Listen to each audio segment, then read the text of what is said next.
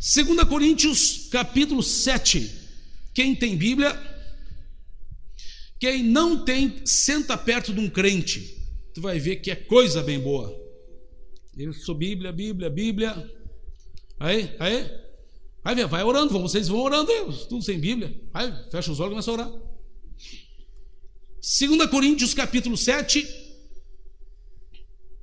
verso 1.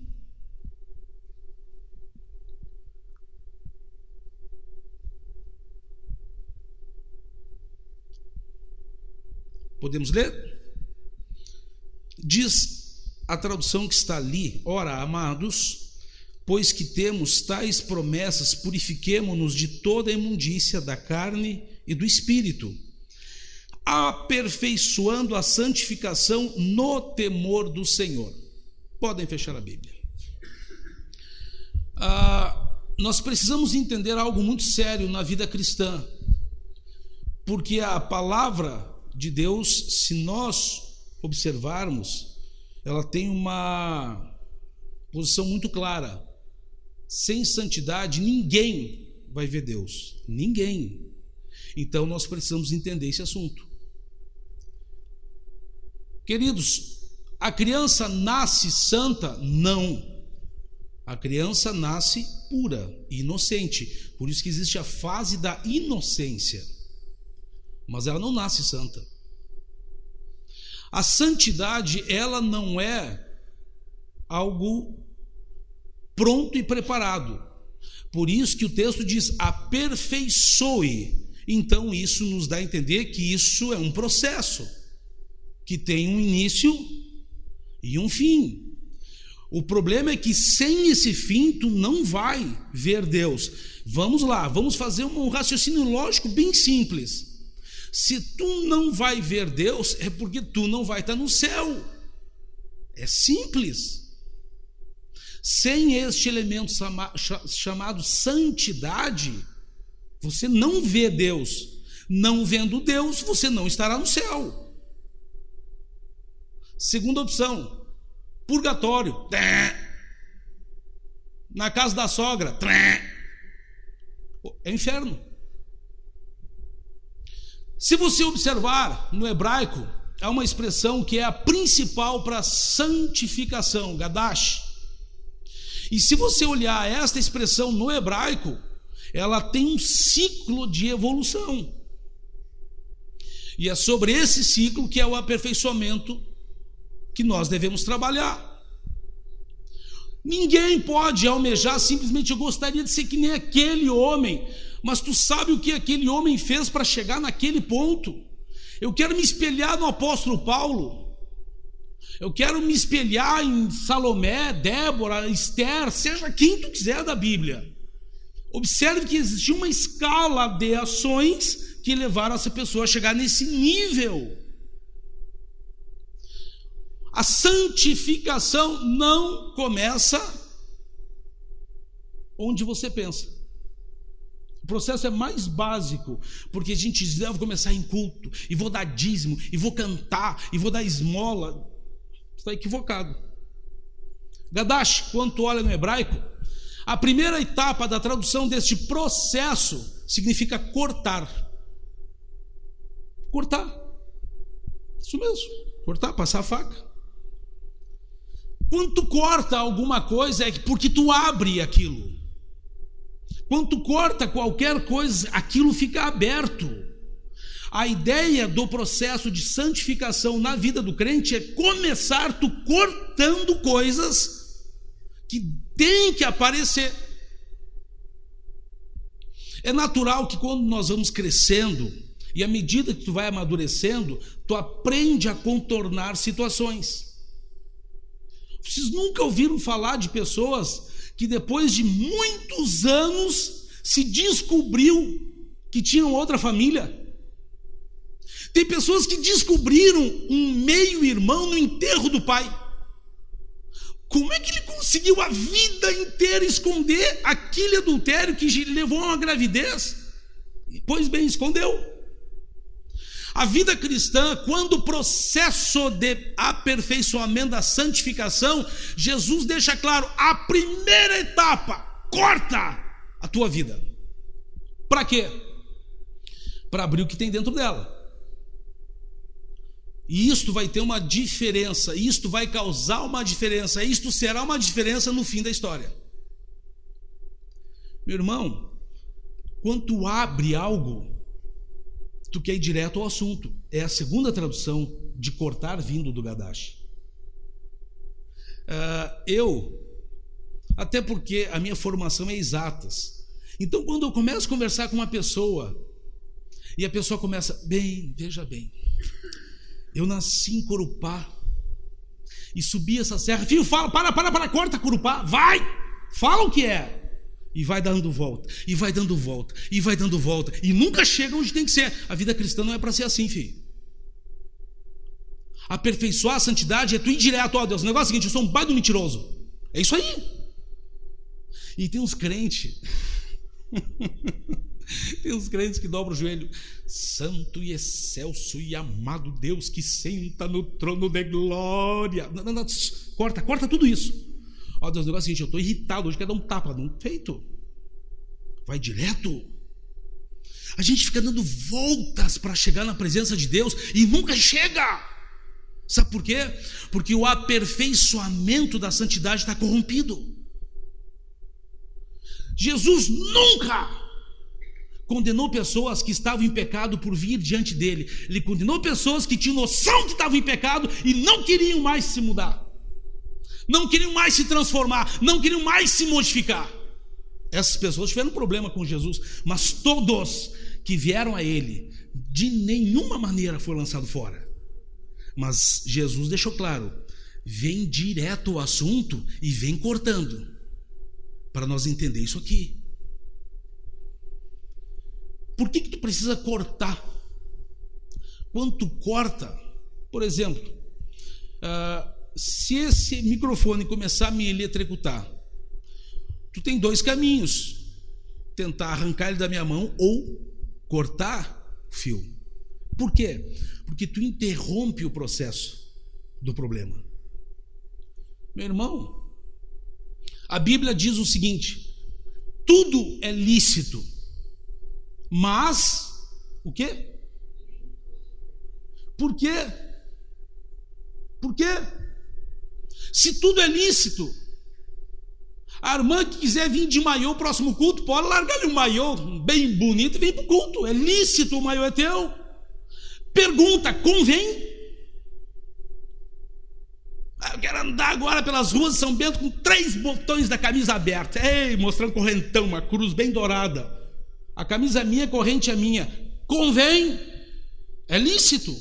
Convém? Se tu não cortares algumas coisas na tua vida, tu não interrompe esse ciclo do ilícito. E tu acha que é normal. Eu já vi pessoas virem à igreja para ficar no Facebook. Por que que veio? Eu já vi pessoas virem à igreja de fone, porque a seleção brasileira estava jogando e ele não queria perder o jogo e estava aqui. Aí o cara dava uns glória meio perdido com a pregação. Claro, ele estava dando glória porque era quase gol. Eita, Jeová! Não tem nada a ver com a. Tu saiu de casa, interrompeu um ciclo, ou de sono, ou de descanso, ou de lazer, porque tu começou um outro ciclo na presença de Deus. Por que, que tu precisa iniciar o processo da santificação, sem a qual ninguém verá Deus? Cortando, porque é nesse momento que tu interrompe o que é lícito, mas tu, opa, não vou escandalizar o meu irmão, não vou escandalizar a minha irmã, esse comentário eu preciso fazer, essa opinião eu preciso emitir, esta brincadeira não vai magoar, é lícito, mas convém o crente tem que ter um bom senso. E quando falta, o Espírito Santo tem de sobra para te dar. E ele vai ajustando isso. Iniciado o processo, tá? Decidi interromper, vou direto ao assunto com Deus, tu vai para a segunda fase do jogo. Que é quando tu começa a separar as coisas. o programa dos alcoólicos anônimos, a quem participou aqui da igreja ou conhece, tem parente que já participou. Nem vinagre de álcool usa. E qual é a instrução? Te afasta disso. Uma vez uma pessoa chegou para mim e disse: Irmão, nós tínhamos um retiro, foi anunciado fartamente, acabaram as inscrições e eu estava na casa dessa pessoa que chegou para mim. Eu preciso que vocês burlem o que for preciso para enfiar o meu filho nesse retiro, porque Deus tem que falar com ele. Eu, aham, aham, irmã, vai falando. Ela só um pouquinho. Eu preciso regular, ainda era o DVD. Eu preciso regular o DVD para gravar minha novelinha. Vantagem que eu tinha de ir na cozinha pegar uma frigideira no meio da cabeça dela. Só um pouquinho. A novela tu não pode deixar de ver porque é, é, é, é o teu prazer da vida. Mas e orar pelo teu filho, dá ou não dá? Quer dizer que eu tenho que resolver a vida do teu filho. Eu fiquei vendo o que essa mulher quer da vida. Meu irmão, quando eu interrompo alguns ciclos, a etapa número dois diz eu me afastar desses ciclos.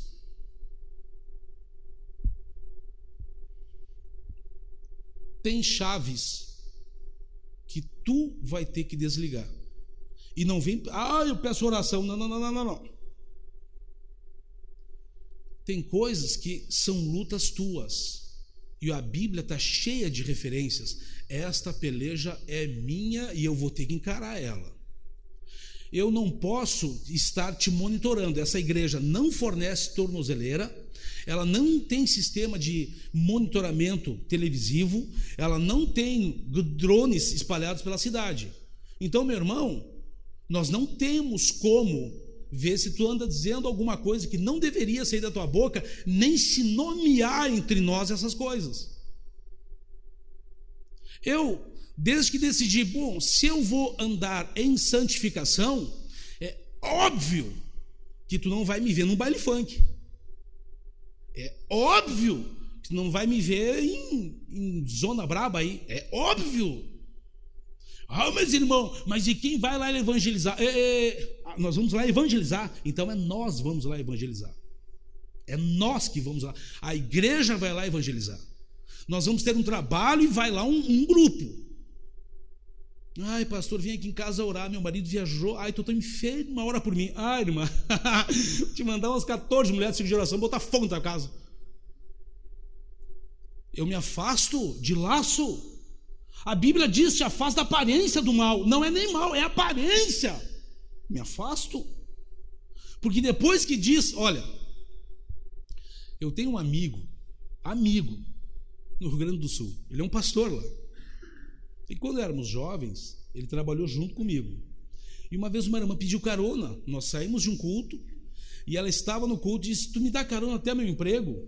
E ele prontamente, mas te levo. E saíram os dois cantando, os três indo da harpa, rua fora. Sabe onde que a irmã trabalhava? Na lavanderia de um motel. Olha que. Explica isso. Um pastor chegando no motel com uma irmã. Até ele explicar que estava dando carona, vindo num culto, que era uma lavadeira lá. Estavam os dois excluídos, o motel queimado. Meu irmão, foge, te afasta. Tem coisas que eu não curto na internet, tem coisas que eu não publico na internet, porque isso é laço, isso é laço. Decisão para quem está aperfeiçoando a santificação é te afasta disso. Desliga esse assunto. Então hoje, se tu vieres falar alguns assuntos comigo, eu já desliguei ele. Tu vai ficar falando com uma parede de camisa verde e casaco azul. É isso que tu vai fazer. Que esse assunto deu, já desliguei. Tu não conhece ninguém que está extremamente decepcionado com o crente por causa de fofoca? E se essa pessoa que parou para ouvir a fofoca tivesse desligado o botão, o fofoqueiro teria falado com uma parede. Meu irmão, o murmurador, sabe onde que ele encontra a guarida? No ouvido curioso. Porque se é meu irmão, sabe o que tem um falecido pastor que ele tinha a seguinte estratégia. Modesto, essa é para nós, para mim, para ti, para o Léo. Porque o fofoqueiro, tu sabe quem é. O murmurador, tu sabe. Chega até a mancar uma perna. Tu sabe. Sabe o que esse pastor fazia? A técnica dele era infalível. Ele chegava, irmão, irmão, irmão, antes de tu começar a falar, vão orar um pouquinho. Vamos dobrar o joelho e orar um pouquinho. Ele começava a orar, orava cinco horas. Ele arrancava orando lá pelos missionários de Aceguá, abençoou o prefeito de Aceguá, ah, meus vereadores de Aceguá, até chegar em Bagé, foi duas horas e meia. Fofoqueiro, ó. Quando abriu o olho, só estava ele e os anjos cantando Osana ali. Meu irmão, quer acabar com o murmurador? Convida para orar. Usa técnicas para desligar a chave. Porque tu vai ter que te separar de algumas coisas. Meu irmão, tu querer vir correndo para a igreja e voltar correndo para o que tu estava fazendo antes, se não for para edificar, é perda de tempo. É perda de tempo. O que é tu separar coisas? Coloca de lado. O crente, a maioria deles, tem um problema com senso de prioridade. O que é mais importante hoje? Tu aceitar o convite dos teus filhos e ir passear ou tu mandar todo mundo ficar quieto porque às 11 horas tem jogo? Aqui, ó, ninguém fala que eu quero ver Fórmula 1 e o que falar apanha. Qual é o teu senso de prioridade? Tu não conhece ninguém que já foi xingado dentro de casa. Todo mundo cala a boca, começou minha novelinha. Não, nunca ouviram essa frase? Ela é dita em casa de crente. Meu irmão, o que, que é a segunda etapa depois de tu cortar alguma coisa? Tu coloca aquilo de lado. Pensa no princípio de uma carne com gordura que tu tem que limpar para não comer toda aquela gordura. Tu corta e põe de lado aquela parte que tu não vai utilizar. Na vida cristã não é diferente. Coloca de lado o que não é prioridade para a tua salvação. Porque adianta tu ganhar o mundo inteiro e ir para o inferno? Adianta tu ter um patrimônio que o teu neto vai morrer rico, mas tu vai para o inferno? Adianta? Então fica com o conselho que a Bíblia dá. Não quero ter muito e também não quero ter pouco. Eu quero ter o suficiente para ser fiel. E isso Deus dá ao justo. Eu gostaria de poder fazer umas viagens, assim, uma das mais bonitas, mas por não conseguir fazer agora, não vou negar minha fé e nem vender minha alma para o diabo. Uma hora isso acontece e Deus dá aos seus enquanto dorme, diz a Bíblia. Meu irmão, uma terceira etapa, que é a terceira fase desse processo. Tu cortou, tu separou. Agora, bom lá. Vamos pensar na ainda na carne que tu foi cortando, tirou a gordura, tá ali só o bifão ali, feito. Tu começa então a te preparar. Tu corta, tu separa e agora tu começa a te preparar. Ah, algumas mulheres aqui dentro reclamam do marido que às vezes a mulher está falando e o marido, aham, aham, aham, mas não entendeu nada. Nada. Às vezes eu estou com as crianças atrás, e a, a, Simone fica no banco do lado, e eu fico falando com meus filhos atrás de mim, falando para-brisa. E elas cara, ninguém está entendendo o que eu estou falando, porque você está falando para frente ainda abaixo. Os três estão atrás de ti, está tá tudo errado isso aqui. Meu irmão, tu achas mesmo, minha irmã, tu acha mesmo que hoje viria um anjo descendo do céu batendo asa, minha serva, te revelarei o futuro de 2020. Tu acha que não tem que ter um preparo para te receber isso? E isso acontece? Hum, acredito. Deus revela.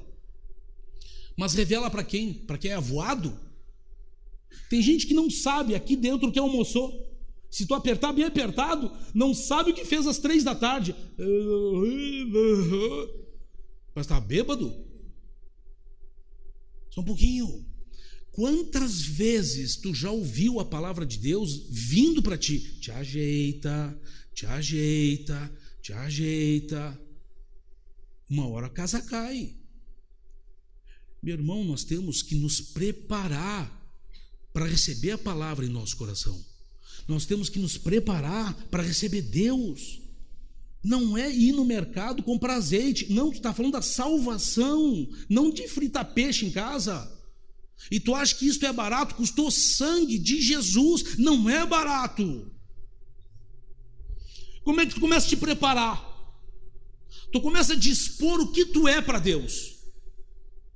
As pessoas aqui que são mais ativas dispõem isso para Deus, esse dinamismo. As pessoas que são mais calmas, mais resilientes aqui, dispõem isso para Deus, porque a igreja precisa de pessoas que queiram ouvir e sejam um túmulo. Ó, daqui não sai nada. A igreja precisa de pessoas que depois queiram varrer essa igreja, mas que gruda, receba a unção da vassoura e deixa Deus te usar, vai varrer. A igreja precisa dos dois. Então, quando tu começa a te afastar de muita coisa, você começa a ver quantas coisas boas tu pode fazer para Deus. E tu tem que dispor isso para Deus. Por isso que é inaceitável você dizer que não pode fazer nada para Deus. É inaceitável. Sabe por quê? Tu rompe um princípio bíblico que Deus criou inútil. E Deus não fez isso. Deus disse é para frutificar, e na velhice também é para frutificar. Então, meu irmão, não vem, ah, pois eu não sei fazer nada, não sei fazer nada. Fica meia hora comigo, te ensinar a engraxar um sapato. Aí tu começa a engraxar sapatos, irmão. Os irmãos sentados aí, tu só embaixo dos bancos. Como que não faz nada para Deus? Meu irmão, minha irmã, tu tem que dispor o que tu tem para Deus. Deus, eu tenho um fôlego de vida, que na verdade não é teu, é dele. Porque a hora que ele decidir, desliguei o disjuntor. Tuf, tu caiu morto. Acabou, simples assim. Tu tens disposição. Eu não estou vendo absolutamente nenhum cadeirante aqui. Nenhuma pessoa amputada, nenhum cego. Tu és sadio. E tu dispôs isso para Deus? Ou tu decidiu reclamar porque o arroz não estava como tu queria? Segunda coisa que tu tens que pensar quando tu começa a dispor a tua vida para Deus. Tu começa a arranjar. Mas não é arranjar no sentido de vou empilhando. Não, não, não, não, não, não. Tu tem que organizar a tua vida. Se tu tem tempo para fazer ginástica, tu tem que ter um tempo para oração. Se tu tem tempo para ficar vendo não sei o que, tu tem tempo para ler Bíblia. Tu tem que arranjar as 24 horas. Não é salutar você dormir só duas. Está provado cientificamente que isso está equivocado. Mas também não é salutar você dormir 14. Então, para aí. Tu tens que trabalhar? Então tá. Tu tens que estudar? Então tá. Tu tem que tomar banho, jantar, não sei, tá, tá. Quanto tempo sobrou para Deus? Arranja. Aos que são universitários aqui, eu não tenho pena nenhuma de vocês. E quero que, olha, não estou nem aí para vocês. Porque quando eu era, meu irmão andava de ônibus. E quando perdia ônibus, porque eu não tinha dinheiro, eu andava 10 quilômetros a pé para ir para casa. E tu acha que meu pai, quando eu chegava em casa, ele. Minha ovelha é perdida. Chegou. Ah, que se eu fizesse barulho para entrar em casa? Ainda dormia tomando uns tapas. Irmão, não tem pena se tu tem amanhã, ah, tá chovendo, vou me molhar, que te molhe. A vida, a Bíblia diz, vocês vão passar por tribulação nesse mundo. Pronto. Mas, tem de bom ânimo. Porque Jesus venceu o mundo e vós vencereis. Arranja a tua vida para que dentro deste arranjo tenha espaço para Deus. Porque, queridos, cuidado com esse processo, porque ele tem um segredinho que eu já vou revelar.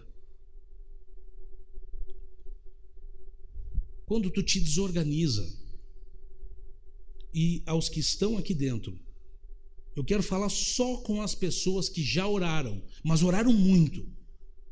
É fácil voltar a orar depois de parar? As pessoas que têm hábito de orar, vão lá, uma hora por dia, duas. Para de orar por um mês e depois tenta voltar. ah, meu filho. Mas, Virgem Maria, tu pensa até pegar num terço e ficar Maria cheia de graça, porque é mais fácil. Depois que tu para de orar, retornar à oração é uma dificuldade. Depois que tu te afasta da Bíblia, tu voltar a ir para a Bíblia, se tu não te organizar, tu nunca mais lê Bíblia. Nunca mais. E aí, como é que faz? WhatsApp, qual de vocês é? Os bonitinhos. Qual de vocês recebeu hoje pelo WhatsApp Bíblia? Recebeu a mensagem: Ó, vai te converter e vai ler Bíblia. Qual de vocês? Olha o outro, é comigo? Tu corta, tu separa e tu prepara. Esse é o caminho. Para começar a pensar numa etapa que começa a ter lampejo de espiritualidade, que é a dedicação. Tu percebeu que para algumas pessoas não é incômodo visitar doente? Tu nunca conheceu ninguém que disse ter vergonha de fazer tão pouco para Deus e tu fica apavorado de quanto essa pessoa trabalha para Deus? Tu diz, não pode. E a pessoa se diz ainda, cara, eu sou inútil. Gente, como é inútil? Porque tu fica com vergonha de ouvir história. E, e o sujeito, estou fazendo pouco. Eu estou fazendo pouco.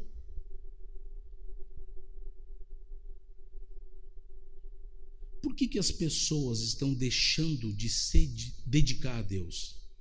Tem resposta na Bíblia. É só tu ler Mateus. Ninguém pode servir a dois senhores. Ou tu amas a um e aborrece ao outro, ou tu aborrece o outro e ama um.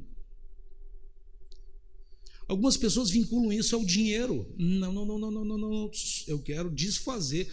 Eu vou ser agora junguiano eu vou desconstruir esse teu conceito. Não. Meu irmão, se o amor do mundo está em ti, é porque o amor de Deus não está em ti. Se tu não tem tempo, não tem vontade, não tem desejo de dedicar parte do teu dia à busca a Deus, é porque o amor do mundo está cravado dentro de ti, mas até a tampa. E isso uma hora vai voltar para ti. Como? Pela frieza no coração. Por se multiplicar. Não é a corrupção, por se multiplicar fake news, por se multiplicar. Não, não, não, não, não. Por se multiplicar a iniquidade. Iniquidade é o iníquo, a falta de justiça, falta de equilíbrio. Por se multiplicar a iniquidade, acontece a gelificação do coração. E aí, para mim, ah, faz três anos que eu não leio a Bíblia. Ah, também, vou no culto. Deus fala através da palavra com cada um que está aqui dentro de um jeito diferente. Tem versículos que eu lendo, eu tenho uma interpretação. Mas pergunta para uma viúva lendo aquele versículo como ela vê. Pergunta para um pai que enterrou um filho lendo aquele versículo como é que ele entende. Pergunta para uma pessoa desempregada que não tem o que comer como ele entende aquele versículo. A Bíblia fala no mesmo versículo de multiforme sabedoria com todo mundo e fala. O problema é, eu estou me dedicando para ouvir isto? Se não está mais no meu cardápio do dia, eu não arranjei o tempo para Deus, é, meu irmão, então vai vendo a Globo aí, vai vendo o que o William Bonner está dizendo sobre o Brasil. Vai vendo, vai vendo o que, é que a Bandeirantes fala. Porque a Bíblia fala completamente contrário. A Bíblia diz que não é para nós ter medo. É o que a Bíblia diz. Quando tu pensa em dedicar a tua vida a Deus, Tu tens que pensar sempre na questão de empregar para Deus o que você tem. Ah, pode saber que aqui em São Bento, e não só aqui, em qualquer cidade do planeta Terra, tem pessoas que estão carentes de um trabalho que você poderia fazer, que alguém poderia fazer. Nós temos grupos etários nessa cidade que não estão sendo alcançados, e há pessoas aqui dentro que poderiam alcançar essas pessoas. Uma vez eu estava em Gravataí e eu fui numa reunião e uma das pessoas na reunião me deu uma pedrada que eu nunca mais esqueci. Que nós estávamos lá, maior igreja da cidade, não sei o quê, e tu vai com uma arrogância e um zunhão desse tamanho. E eu achando que eu estava a joia da coroa. Agora eu vou a candidato a prefeito, nem que seja de Aceguá, mas que eu vou, eu vou. E aí, levantam uma pessoa bem mirrada. Tu via que ela estava doente. Ela, eu tenho um trabalho com a Idético, porque eu sou soro positivo, há 15 anos em Gravataí, e vocês nunca vieram nos visitar. Cruz, eu, olha, eu queria ver o que ia acontecer comigo se eu pedisse para aquele cara orar por mim. 15 anos, eu estava arrotando que eu era a maior igreja da cidade, eu não tive a capacidade de um dia tentar entender que trabalhos não foram alcançados em Gravataí. E aí tem uma clínica de aidéticos que está 15 anos gemendo sem ninguém botar o pé lá para orar. Onde é que estava a igreja? Onde é que estava? Sentado em banco. Ser igreja te mandar para a rua. Tu sabes de algum grupo que não está sendo alcançado nessa cidade? Se Deus está falando contigo, emprega esforços para chegar lá. Porque se tu ganhar um, vale. Vale. Hoje teve um mendigo na nossa porta. Aí ele tocou campainha, eu fui, não, não, não vira as costas para mim. Tu é a quarta casa. Se tu virar as costas, é a quarta casa virar as costas. Só quero um cobertor porque eu vou dormir na rua. Você, ah, não, não, só com isso não vai ir. Aí eu perguntei: tu tem alergia à lagosta? Porque tem uma lagosta aqui. Daí que seja alérgico à lagosta, sei eu. Aí eu fui lá juntei umas coisas. E dei. Ele, qual é o teu nome? O meu é Cláudio. E o teu? Davi. Eu existo, é filho de crente. Davi. Posso te abraçar, Davi? O cara começou a chorar. Ele foi descendo a rua e eu fiquei, olha. Ele parou na frente de uma das casas, que eu acho que fechou a, a porta para ele. Obrigado, Senhor, pelo Cláudio. Abriu a mão para mim. Aos berros na frente da casa. Disse, gente, eu só me escondi. Vamos ver se eles acham esse Cláudio aí. Irmão, não me custou nada parar para ouvir um cara que eu nunca vi. Não me custou nada. Eu vou empregar algum esforço para ver se aquele cara um dia aparece aqui. Qual é o problema? Então dá para te fazer algo fora desse culto. Dá para te fazer. Só precisa empregar esforço para isso. E que não me custou nada fazer isso. Nada. Davi fez muito mais bem a mim do que eu a ele. Porque eu dei do que em tese não precisava. E ele vai dormir. Eu estava vindo para cá agora, eu vi ele ali no INSS, deitado na marquise, enrolar no edredom da minha sogra. Eu dei um dela. Ela veio aqui, dentro dela. Dedicar é pôr ao serviço, então. Meu irmão, é pôr ao serviço. Então, olha, eu falei para o pastor Ayrton, pastor Ayrton, é, vamos trabalhar, mano, sim, vamos, vamos, vamos, tem coisa para fazer. Então não dá para te, esconder nos teus, ah, pois é, tu viu o estatuto do idoso, eu vou pegar esse estatuto do idoso, até porque eu estou dentro dele com esse cabelo grisalho. Meu irmão, te põe a serviço para Deus e vê o que, que ele vai fazer. Eu ouvi uma vez um pastor que está no Paraguai há muitos anos, e ele estava numa conferência da Junta de Missões, e ele disse algo que eu nunca mais esqueci: se tu não sabe fazer nada, porque eu não perguntei para esse Davi como ele era, onde ele morava, quem, não, não perguntei nada, eu só disse: eu posso te abraçar? Se tu não sabe fazer nada, tu tem problema em abraçar uma pessoa? Tu tem problema. Eu vou pegar uma doença, mas tu é fraco. Vou pegar piolho. Tu tem problema em abraçar uma pessoa por causa do cheiro, da cor? Tu tem um problema bem mais sério, que é a falta de amor. Isso é mais grave. Corta, separa, prepara e dedica. Para só agora começar a pensar em consagração, que é o termo de Gadash no hebraico. Ser consagrado. E aí, o que acontece quando tu chega nesse nível? Acontece coisas que tu lê na Bíblia. Que eu vou afirmar o que eu vou dizer e corro o risco de ser penalizado pelo que eu vou dizer. Mas eu não acredito que aqui dentro esteja alguém que possa dizer agora, eu prefiro morrer porque eu vou estar com Cristo, do que continuar vivo. Tem candidato, fica de pé que nós vamos orar por ti agora. E alguém já pega o celular para chamar a funerária. Quando tu vem nesse ciclo buscando o aperfeiçoamento da santificação, o fim dele é esse. É tu chegar ao ponto de oferecer a tua vida como um sacrifício para Deus. E para aí tu entendeu o apóstolo Paulo, não me importa mais estar vivo. Para para ver o que a Bíblia diz. Não mais vivo eu. Eu cheguei num ponto de consagração a Deus, que é Cristo quem vive em mim. E para mim, o morrer agora é o quê?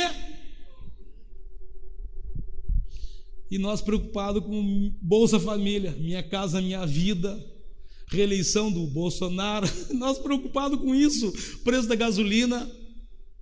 Se tu tivesse seguido o ciclo de começar a cortar ir direto quem tu é para Deus, começar a te afastar e desligar coisas, começar a te dedicar mais, preparando a tua vida, organiza ela para estar tá com Deus, começar a te dedicar no sentido de te mostrar para Deus. Chegar na consagração não é um problema. Por que, que hoje poucas pessoas se oferecem para Deus? Por uma simples razão: não conhecem Deus, conhecem a religião, conhecem a igreja, conhecem o CNPJ, conhecem a estrutura, mas Deus, a hora que nós formos impactados pela glória de Deus e instruídos pelo Espírito Santo, eu quero saber o que, que é mais valioso nessa terra. Viu como não é loucura quando tu ouve alguns crentes dizer: Olha, eu conheci um irmão que Deus usava e oravam às seis horas por dia. Isso não é impossível. Isso não é impossível. E eu afirmo para você: essas pessoas que tinham uma vida consagrada a Deus não eram taxadas de preguiçosos, de maneira nenhuma. Eles eram taxados como homens de Deus.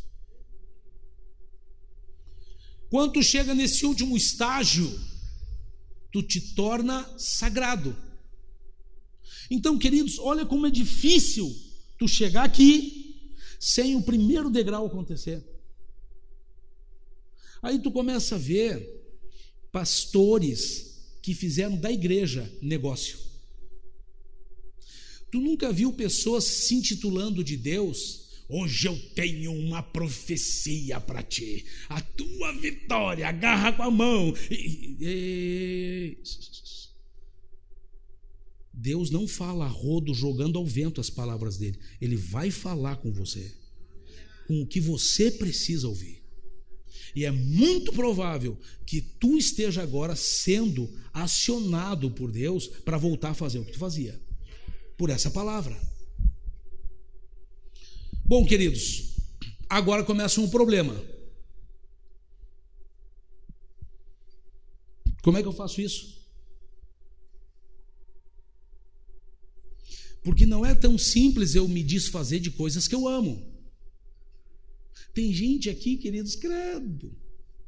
Quando tu fala de futebol, e, e quando perde. Tem gente aqui me olhando agora, que até botou a mão na boca. Sabe a escalação inteira do Inter? Grêmio, Sapucaense. E se tu perguntar, afim, me dá o nome dos doze apóstolos. Guinho, Zezinho, Luizinho, Pateta, Pateta é tu. O quanto tu sabe de notícias irrelevantes que tu deveria conhecer Bíblia. E aí a palavra de Deus, Jesus disse: santifica-os na verdade, porque somente a tua palavra é a verdade. Meu irmão, tu quer começar, minha irmã, tu quer começar esse processo e terminar com uma vida consagrada a Deus, é impossível não ter Bíblia. É impossível tu não ter Bíblia. Por isso que eu estou de olho em vocês. Deviam estar de Bíblia. Ou vão no Germânia de Bíblia amanhã, os bonitos aí. Meu irmão, nós temos que ter Bíblia no coração. Não só carregar. Não, não, não, carregar não. Mas ter no coração, no celular, ter, ter Bíblia. A Bíblia tem que nos intoxicar. Nós temos que estar saturados da palavra, porque ela santifica, irmão. Tem coisas que tu não vai largar nem fazendo hipnose regressiva. Só a palavra explodindo dentro de ti é que vai fazer sentido. Enquanto isso não acontecer, tu pode fazer o que tu quiser. Quantos aqui tiveram os dedos esfregar, esfregar na pimenta para parar de roer unha? Tem gente que apanhou de cabo de vassoura por causa de unha aqui. Mas enquanto não explodiu na tua cabeça, eu tenho que parar, foi até as cutículas. Tem gente tentando parar de fumar e coloca adesivo da Pfizer no olho, na língua, na garganta, nas orelhas e põe semente, parece um, um bambu aquelas orelhas do cara virado em semente. Enquanto não enfiar na cabeça, eu preciso parar com isso. Pode ver na Maria Braga até amanhã. Não muda. A Bíblia tem um papel importante nesse processo. Santifica-os na verdade. A tua palavra, dabar no hebraico, a tua palavra é a verdade. Aí tu tem que entender o que é dabar. Porque dabar, queridos, significa o que foi declarado. Alguém aqui não sabia que tu precisa ser santo para ir para o céu? Ah, irmão, eu não sabia. Então tá, acabou a tua desculpa. Agora tu sabe. Para ti ir para o céu, tu vai ter que ser santo. E agora, meu filho, dá teus pulos. Dá teu jeito. Tu sabe que para ir para o céu, tem que ser santo. Ser santo é andar a santificação. Queridos, a Bíblia, ela tem versículos que te convidam a amar o próximo. Mas a Bíblia tem ordens que não importa se tu ai, sofreu, pois é, eu sou órfão, ai, eu morava. A Bíblia manda tu fazer. Se tu gostou ou não, o problema é teu. Porque essa palavra não volta vazia, não cai por terra e ela não pergunta a tua opinião. Olha, eu fiquei com pena desse coitado. Cumpre metade da Bíblia só. Onde que tu vai achar isso na Bíblia? Meu irmão, não fica achando que Deus vai, ai, tadinho, se esforçou. Porque se é por esforço, os espíritas estão no céu, todos eles, porque eles se esforçam. Os espíritas se esforçam. Os budistas estão no céu, porque todos se esforçam. Só que tem um pequeno problema. Jesus não está perguntando para os espíritos a opinião dele e nem para os budistas. A Bíblia diz: Eu sou o caminho, a verdade e a vida. E ninguém vai ao Pai sem Jesus. Então, o que o budismo pensa é problema do budismo. Meu irmão, o que tu pensa de alguns versículos, o problema é teu. A Bíblia não volta vazia. A palavra de Deus vai se cumprir, tu querendo ou não santifica-os na verdade. Segundo, dabar significa advertências.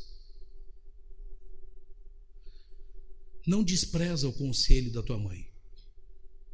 E não desfaz o conselho do teu pai. Eles já viveram mais que tu. Só porque eles não sabem mexer em celular, isso não é nada, isso é lixo. Porque o teu pai e a tua mãe não sabem mexer em celular, não sabem ligar uma máquina de lavar. Zero a zero, então. Não despreza o conselho dos anciãos. Tem pessoas nessa igreja que já comeram pedra. Ouve essas pessoas. Não acha que tu é a joia da coroa porque tu é touchscreen e tu não sei o que. Ouve o conselho das pessoas. Ouve opiniões. A Bíblia diz: julga. Tu agora, querido, está ouvindo o que eu estou falando. Julga. Olha, não gostei tudo que está sendo dito aqui é desprezível? Retém o que é bom, diz a Bíblia. A Bíblia tem advertências, que é para mim e para você. Presta atenção nessas advertências. Por quê? Porque a palavra é verdade. E a verdade, queridos, aman no hebraico significa a palavra é fiel. A palavra é verdadeira e a palavra não erra. Então, tu que precisa dar uma volta nessa tua vida aí, faz isso enquanto tu está vivo. Porque nós não acreditamos, esta igreja não acredita em reencarnação. Nós acreditamos na ressurreição como um milagre. Que tu pode ser beneficiado por ele ou não. E todos que estão aqui dentro, eu afirmo, tu tens 50% de chance de não ir para casa. Morrer no meio do caminho. Ninguém tem certeza que vai chegar em casa. Nós vamos chegar se Deus quiser. Se Deus quiser. Mas eu garanti que eu vou chegar em casa? Eu não. Ah, mas é novo e saudável? Tem dois médicos me olhando. Tem tanto novo e saudável que morre do que, não sei, morreu, morte. Vamos cair de pé, queridos. Todo culto, todo culto, meu irmão, minha irmã, tu vem te alimentar. E o que tu ouviu hoje, a gente está entrando numa, num ciclo agora sobre mordomia. E eu entro agora linkando com o pastor Léo semana passada, que é administrar. Tu precisa administrar a tua salvação. Tu tem que parar de brincar com ela. Encara ela sério. Eu vou morar no céu. E para isso, meu irmão, tem requisitos. Tem requisitos que tu vai ter que encarar. Ou então tu decide: não, eu não vou fazer isso. Eu não posso reduzir as consequências disso. Porque Jesus disse: quem vier após mim, tomar sua cruz, se negar, esse vai estar comigo. Foi Jesus. Então, toda vez que tu ouvir a palavra, tu está diante de um desafio individual e pessoal. O que, que tu vai fazer? Hoje tu recebeu muita informação está na tua cabeça, mas tu vai ter que processar. Quer seja hoje dormindo, amanhã, terça-feira, mas tu vai ter que encarar você, salvo ou perdido. Sem santidade, ninguém verá Deus. Por quê? Se tu olhares a um texto mais pesado, sede santos, não está convidando, sede santo, porque eu, vosso Deus, sou santo. O critério não é fraco, queridos. Vamos orar?